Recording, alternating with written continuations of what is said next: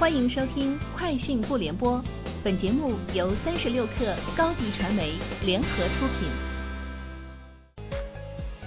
网罗新商业领域全天最热消息，欢迎收听《快讯不联播》。今天是二零二零年六月十八号。京东今日登陆港股，京东上市仪式上公布，京东六幺八累计下单金额已超两千二百八十四点六亿元。刘强东缺席云敲锣仪式。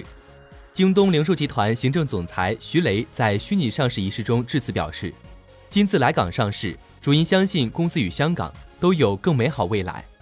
此外，京东第一次对外展示了今年六幺八数据大屏，累计下单金额达远超过去年六幺八大促十八天两千零一十五亿元的记录。中国移动宣布，其与杨梅集团、华为联手打造的全国首座五 G 智慧煤矿正式落成。消息称，杨梅集团新源煤矿依托井下五百三十四米超千兆上行煤矿五 G 专用网，实现了煤矿智慧化管理，解决了煤炭行业的诸多痛点问题。北京召开疫情防控第一百二十四场例行新闻发布会，市政府相关部门负责同志介绍有关情况，并答记者问。北京市公安局副局长、新闻发言人潘楚红表示，加强进出京客运业务管控。暂停顺风车出租车出京业务，暂停省际长途客运班线和包车出京客运业务。喜马拉雅宣布与爱奇艺达成合作，推出喜马拉雅 VIP、爱奇艺 VIP 联合会员，两个品牌的用户需一份会员价格可成为双平台联合会员，同时享有喜马拉雅 VIP 会员与爱奇艺黄金 VIP 会员所有权益。此前，喜马拉雅先后与优酷、腾讯视频、美团、京东、财新、芒果 TV 等品牌实现会员权益共享。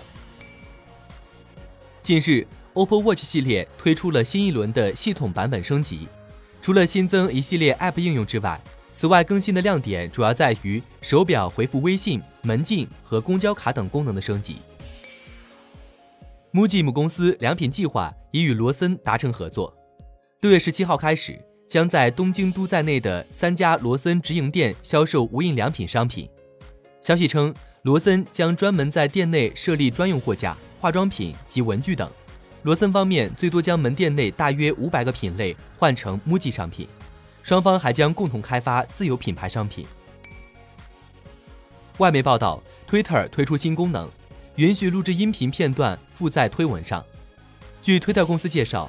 今天发布的这一新功能将首先适用于 iOS 系统和一部分人群，最长支持一百四十秒。以上就是今天节目的全部内容，明天见。欢迎添加小小客微信 xs 三六 kr，加入三十六课粉丝群。高迪传媒为广大企业提供新媒体短视频代运营服务。商务合作，请关注微信公众号“高迪传媒”。